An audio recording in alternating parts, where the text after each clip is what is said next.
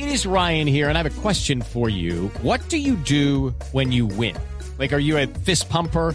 A woohooer, a hand clapper, a high fiver. I kind of like the high five, but if you want to hone in on those winning moves, check out Chumba Casino. At ChumbaCasino.com, choose from hundreds of social casino style games for your chance to redeem serious cash prizes. There are new game releases weekly, plus free daily bonuses. So don't wait. Start having the most fun ever at ChumbaCasino.com. No purchase necessary. BGW. Void were prohibited by law. See terms and conditions. 18 plus. Pues mire, jóvenes todos, ¿no? Porque sí. hablan de 30, 33, 36 y creen que está muy difícil. Totalmente. Desesperanzado, ¿no? sí señor. Pero entonces saludemos a nuestro personaje invitado, al doctor Marcelo Duque, que es autor de ese libro que nos tiene hablando de este tema.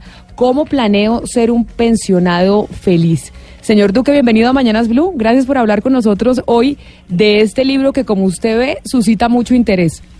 Hola Camila, buenos días eh, a usted y a todos los oyentes de Blue Radio. No, pues eh, maravilloso, realmente eh, quería retomar un poco eh, eh, algunas de las cosas que se planteaban ahora, la situación del deportista Willy Norton Ortiz, de los jóvenes, del optimismo.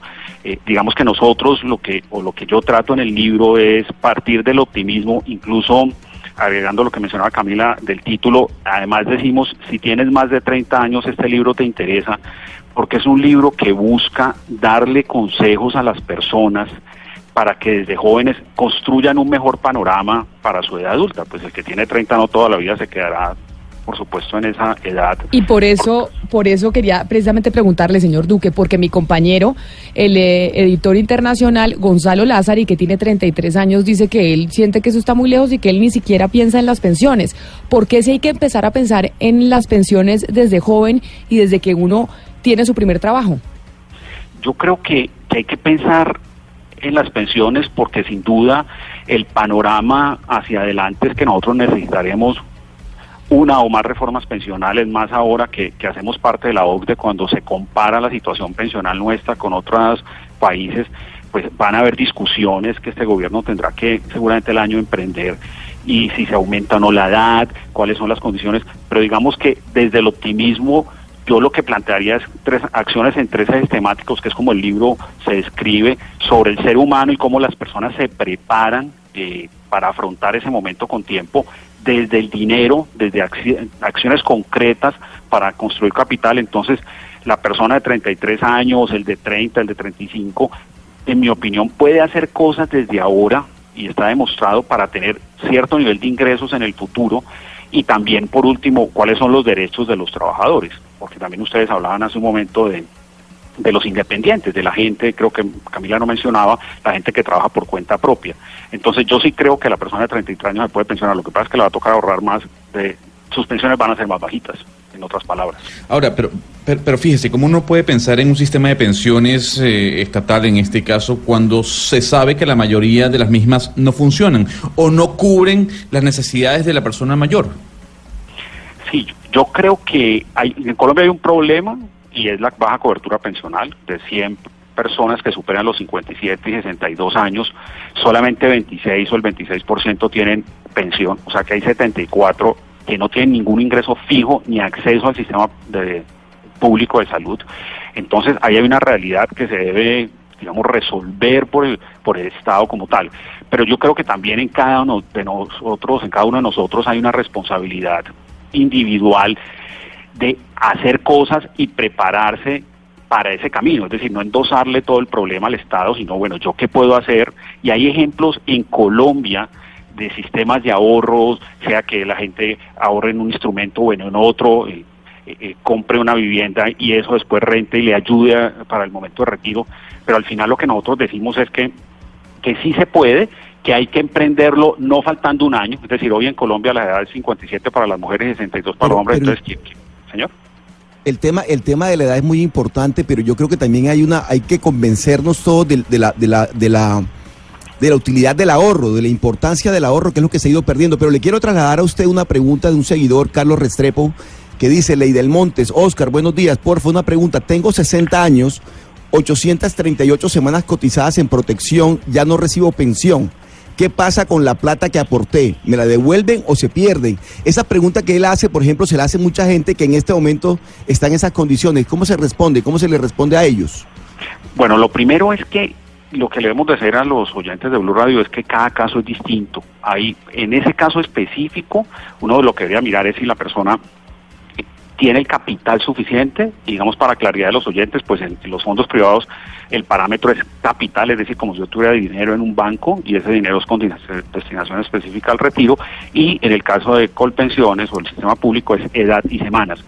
Si esa persona está en un fondo privado, lo que habría que mirar es a partir de su situación particular, si aún tiene opción de retornar al fondo público, si vale la pena retornar y en último, él podría optar posiblemente por una cosa que se llama pensión familiar, que es que él con su esposa o su, con, su cónyuge pueda juntar las, digamos, los capitales de ambas personas y, y, acceder a una pensión de un salario mínimo.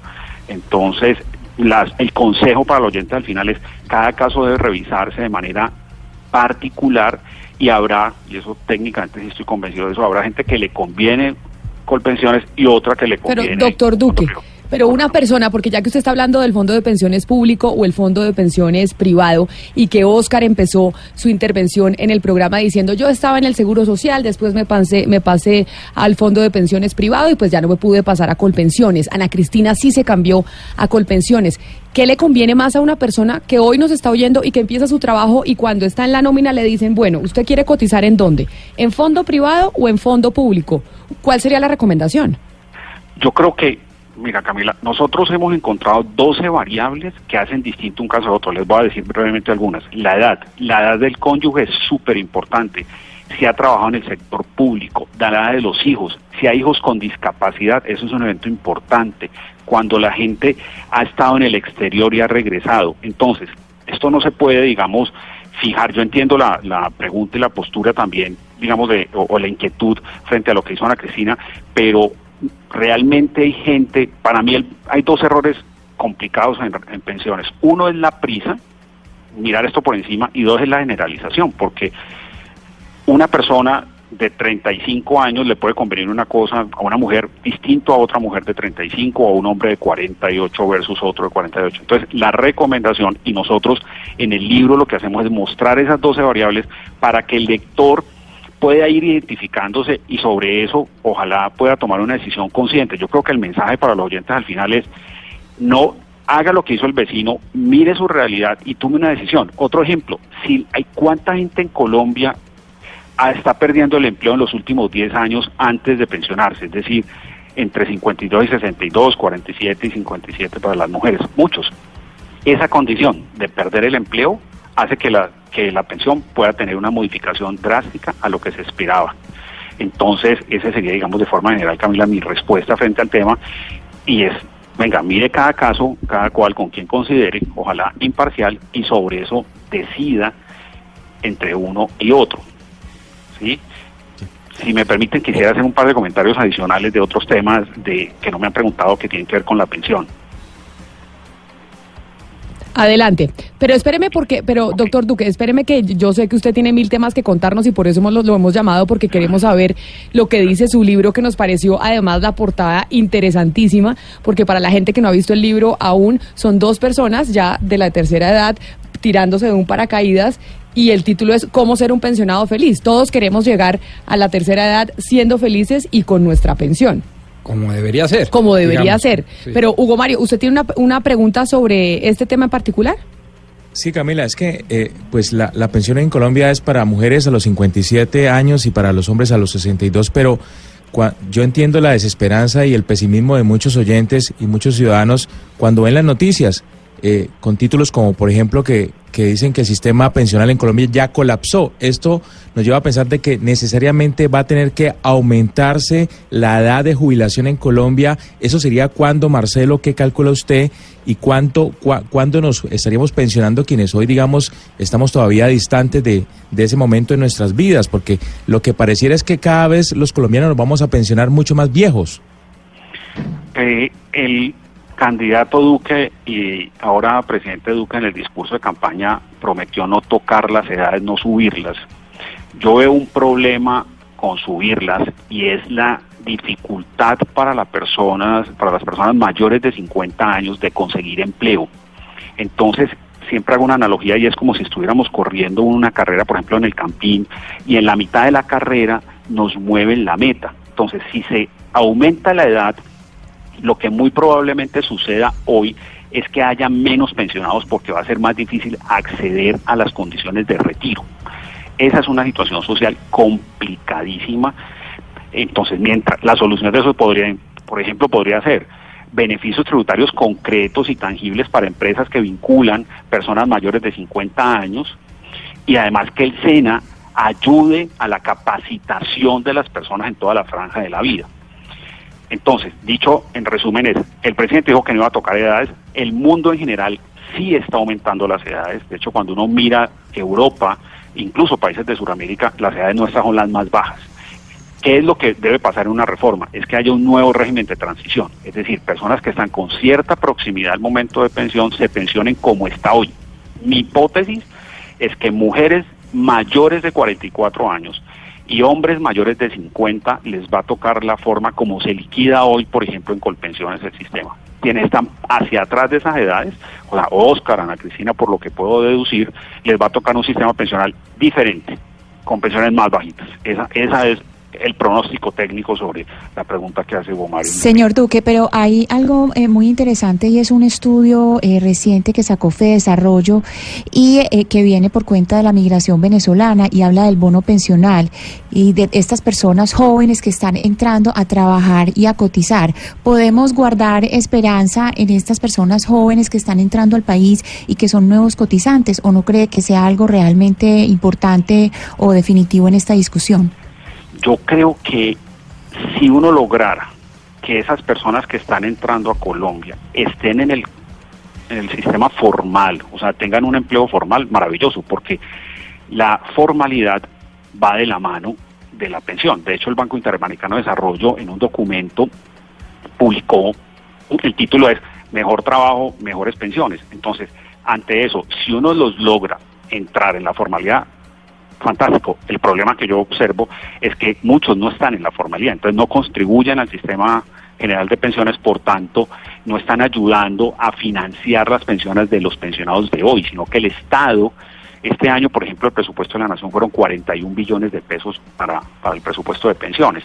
Entonces, el documento de Desarrollo, pues, en mi opinión, parte de un ideal o en teoría sería muy bueno que, que si llegan, coticen, pero si no están cotizando, eh, en mi opinión, el problema es peor porque algún día van a necesitar la ayuda del Estado y nunca aportaron, o sea que eso está totalmente desfinanciado. Doctor Duque, este tema, como usted puede ver por las preguntas de mis compañeros, genera mucha inquietud en la gente. Tenemos las redes sociales, nos está preguntando todo el mundo una cantidad de cosas, nos envían mensajes de audio, pero quisiera preguntarle sobre esto que usted nos decía. Quiero tocar otros puntos importantes de la pensión para ser un pensionado feliz. ¿Cuáles son esos puntos fundamentales que usted toca dentro de su libro, que vamos a ir a comprarlo inmediatamente a las librerías, para poder ser un, un pensionado feliz? ¿Qué es lo que la gente tiene que tener en cuenta? Vale, excelente. Muchas gracias, Camila, por la pregunta. Mire, eh, son tres ejes temáticos. Primero es el ser, es decir, las personas en su estructura familiar, si se preparan o no. Y a veces yo digo que a veces el pensionado o el señor está próximo a pensionarse y le dice a su familia, a su esposa, a sus hijos, pues les tengo una buena y una mala noticia. Y en teoría la buena es que él, él va a estar mucho más tiempo en la casa pero eso en muchos casos no es tan bueno porque la esposa no está acostumbrada a tenerlo todo el tiempo allí, a que se meta con las actividades de la empleada doméstica, que hacen las hijas. Entonces lo que el libro propone allí es cómo prepararse para eso desde el ser humano y propone, por ejemplo, tener una buena actitud, la importancia de los amigos, la importancia de las mascotas, porque aquí en Estados Unidos, por ejemplo, las mascotas cada vez son más importantes para los adultos, porque en muchos casos se quedan solos y ah, es, decir, no es cuestión solo de la plata, que obviamente eso nos tiene angustiados a todos y por eso la cantidad de preguntas, sino lo que va a pasar a nivel personal, porque imagínese, por, ejemplo, Pombo, su esposa se lo aguantaría en su casa cuando usted se pensione, todo el día usted metido en la casa molestando. no, no creo. No, yo creo que los pensionados debe, de, o deberían tener una actividad de todas maneras, no una actividad laboral productiva necesariamente, pero deportes, verse con los amigos. Pero es que a eh, veces se nos olvida eso, como dice el doctor Duque, uno solo está pensando en la plata y esa es la angustia que tenemos todos de si vamos a lograr tener la pensión económicamente o no, pero se nos olvida el tema Hay personal. cosas más allá de la plata. Exacto. Claro. ¿Cuál es el segundo eje? El segundo es el que tiene que ver con el dinero, es decir, ya la pensión financiera pura, que algo habíamos hecho mención, eh, por ejemplo, de cómo educar a los hijos para que no haya eh, consumo en exceso, lo que yo llamo la tentación del consumo, o sea, que el nuevo celular, sino que se piense en que yo debo dejar una parte del ingreso para más adelante, que es mía, pero que me la va a gastar más adelante. Y el libro propone cómo educar a los hijos para eso, lo que yo llamo educación personal para nuestros hijos, y que el ahorro al final será el único instrumento, porque lo decía Oscar hace un rato, pues las pensiones pueden ser más bajitas, y con la pregunta de Hugo Mario, pues claro, van a ser más bajas, yo parto de eso porque esa es la realidad del mundo, entonces mi, mi camino será ahorrar, entonces el segundo capítulo es el dinero. Y el tercero son los derechos. ¿Qué pasa con las madres cabeza de hogar, con los trabajadores independientes, con los colombianos? Ahora que Camila saludaba a un, oyente en, en, Canadá, ¿qué pasa con ese oyente eh, frente a su pensión? En Colombia hay mucha gente que se ha ido, no sigue cotizando y vuelve y ya no tiene pensión. Entonces ahí proponemos una serie de actividades eh, y acciones concretas y también decimos qué va a pasar posiblemente en una reforma. Hace poco eh, publiqué en varios medios de comunicación un, un artículo sobre por qué no grabar las pensiones, entonces ahí también hablamos de Doctor eso. Duque, Señora. mire, es que como usted es consultor y lo tenemos aquí, pues lo tenemos que aprovechar porque los oyentes están preguntando muchas cosas. Al gratín. Sí, entonces, sí, gratis vamos a aprovechar la consulta. Entonces, oigamos lo que dicen algunos, algunos oyentes, a ver si usted nos puede tener algún tipo de respuesta que seguramente un caso ilustra muchos otros, muchos otros para quienes nos están escuchando. ¿Qué dice el primer oyente? Ay, ese tema me parece excelente. Yo tengo 26 años, eh, llevo cotizándole a las pensiones en un fondo privado desde los 18. Pues a comparación de muchos colombianos, afortunadamente, pues yo siempre he tenido eh, empleo pues en empresa legalmente constituida y me han pagado mi salud, mis pensiones y mi caja de compensación. Pero ese tema me preocupa mucho porque yo he visto a muchas personas que se les pierden las semanas de las pensiones y, y pues yo estuve en una empresa que ya cerró y pues si no sé eso cómo funciona o eso por qué pasa. Gracias. Esa es una pregunta, por ejemplo, a la gente que se le pierden las semanas, doctor Duque, o la empresa ya cerró. Ortiz. Exacto. que le faltan Ortiz. 50. Exacto. Ahí, ¿qué, ¿qué puede hacer la gente o por qué sucede eso? Vale, lo primero que, que quisiera mencionar es que es muy importante que una persona joven de 26 años se interese por esto. Yo creo que Sí. hay una ganancia de entrada. Pero además que enorme. está cotizando desde los 18, ya tiene 26 la edad de Pablo y ve a Gonzalo que ella sí está preocupada por el tema pensional. Exacto. Entonces, No, yo también. coincidimos- coincidimos. Entonces, eso es lo primero. Lo segundo es, hay algunas personas que no, desen- no encuentran las semanas. Hay un instrumento que también en el libro recomendamos a- apropiarse de eso que se llama la historia laboral, que digamos es el récord de la, co- de- del tiempo que yo cotizo. O sea, que ella podría, así esté en un fondo privado en Colpensiones, mirar esa historia y, ver qué le falta. Y hay, para dar la respuesta a la, solución concreta, hay formas de recuperar las semanas, incluso en algunos casos donde las empresas no existen. Pero yo creo que para los oyentes de Blue Radio la, esencia está en hacerle seguimiento a esa historia laboral, o sea, apropiarme de eso, que, mi pensión es mi asunto y yo cada año reviso, como, así tenga 26, tenga 28 o, o la edad que tenga. Ahora vamos con el siguiente oyente a ver qué tiene que decirnos. Amigos y amigas de Blue Radio. Eh, Les cuento, tengo 34 años y la verdad no, no estoy pagando pensión. En un tiempo cuando estuve trabajando en alguna parte me descontaron y ya. Un día trabajo independiente y no pago porque pienso que de pronto no alcanza a llegar hasta la edad de pensionarme. Aunque mi esposa me insiste que sí, que pague, entonces no sé. Lo estoy pensando. Gracias, Leonardo, desde Manizales. A don Leonardo en Manizales, doctor Duque, decirle que empiece a cotizar o no. Sí, yo creo, a veces. Sí. Que le haga caso a la esposa. Sí, que le haga caso a la esposa. No, y y eso, fíjense, a mí me parece que la, la- las mujeres son mucho más racionales en esto eh, y, y hacerle caso a la señora, pero además eh, a veces la gente hace una cosa que a mí me parece equivocada y es un poco como la- las economías que empobrecen. Entonces, no cotizo porque qué, qué pendejada eso. Incluso en todos los postes de Colombia a veces hay una cosa que se llama EPS más ARL a tanto y no y e- eso que no debería ser llevan a las personas a que coticen solamente la EPS y la ARL o los riesgos laborales y no a pensión. Yo honestamente creo que así sea por un salario mínimo, Hay que cotizar. hay que cotizar. ¿Qué dice otro oyente? Muy buenos días, señores de la mesa de trabajo de Blue Radio. Me encanta su programa, eh, lo escucho desde muy temprano en la mañana. Eh, soy Diana Sánchez y les hablo desde Atlanta, Georgia. Eh, hace 16 años que no aporto a la pensión. Yo estaba en un fondo privado e- en Colfondos. Tengo 55 años y no sé qué posibilidades haya de que el señor, el autor del libro, pueda darnos o darme como una ampliación de que hasta qué punto pueda comenzar a volver a, aportar desde acá, desde donde yo vivo. Eh, muchísimas gracias y les agradezco mucho la compañía y los temas que tienen a tratar día a día. Que tengan un bonito día. Hasta luego. Doctor Duque, ahí tiene una pregunta concreta porque aquí lo estamos aprovechando. Usted nos, Ah, está haciendo, nos está haciendo la Como nos gusta. asesoría y consultoría a los oyentes. Con el más de los gustos, no, pues realmente para las personas, sea que estén en el exterior o que estén acá, eh, realmente cotizar es muy importante. Si ya lleva 16 años o el, el tiempo que lleva, ahí valdría la pena mirar cuántas semanas cotizadas tiene y dónde está, si está en colpensiones o en el fondo privado, las semanas para colpensiones y, y como decía, el capital para el fondo privado. Pero hay otra cosa que no hemos comentado, es que las pensiones en Colombia cubren tres riesgos, que son vejez, que es lo que nos ha digamos, más los oyentes han preguntado, pero además cubre invalidez, o sea, si la persona pierde más del 50% de la capacidad de trabajo e y, y fallecimiento o sobrevivencia. El problema de no cotizar es que si la persona fallece y lleva más de determinado tiempo sin cotización, la familia queda sin pensión, porque la norma exige que en los últimos tres años al menos haya casi un año cotizado. Entonces, también es bueno para los oyentes. La recomendación que nosotros vemos en el libro es la estrategia pensional es integral. No solamente hay que pensar en la pensión de vejez, sino si la persona no puede volver a trabajar. Oiga, doctor Duque, pero esta última oyente estaba en Atlanta, Estados Unidos, y la pregunta es, ¿ellos pueden desde allá cotizar para efectos de venir a pensionarse aquí a Colombia o cómo funciona eso? Creo que esa pregunta es Sí. importante. Sí, señor, tiene toda la razón. No, eso realmente es un proceso operativo que se hace a través de, de un operador de los que hay en Colombia. Es fácil, tal vez es la primera vez dispendioso, pero ah, se hace un proceso de inscripción y ya y se paga por internet.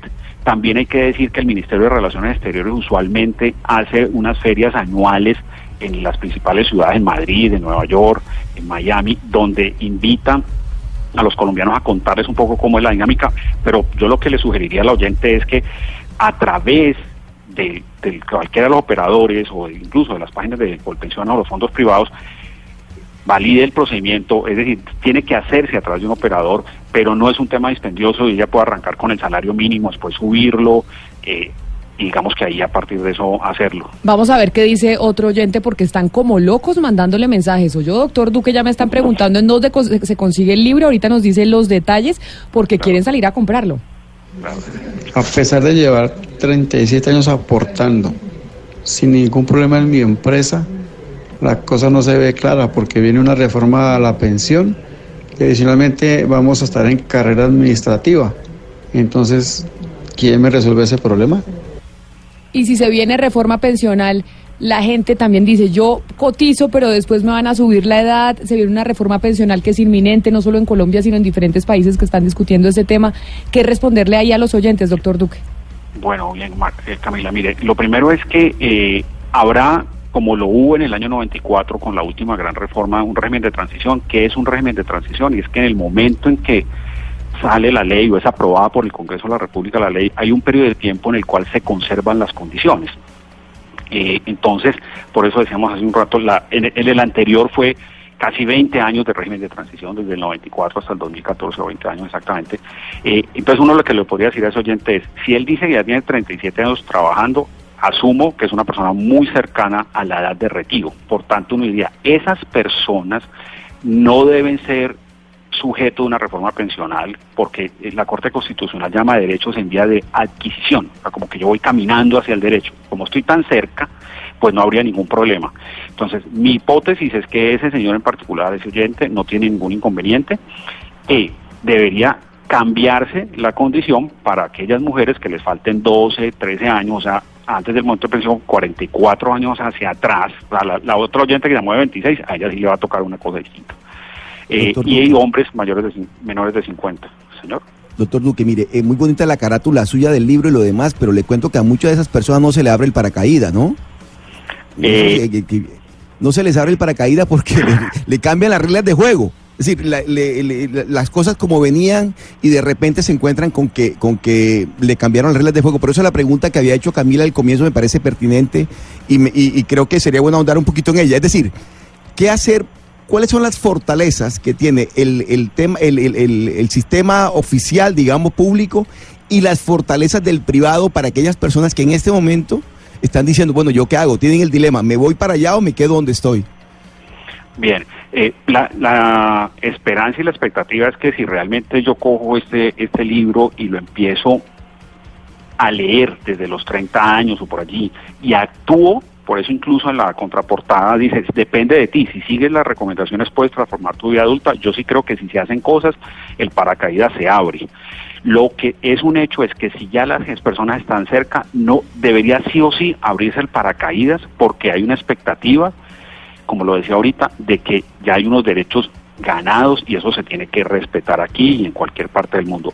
Lo tercero es, si hay un problema, y es que en muchos casos a las personas se les ha dicho que la pensión va a ser de un valor y cuando están cerca se les dice de otro.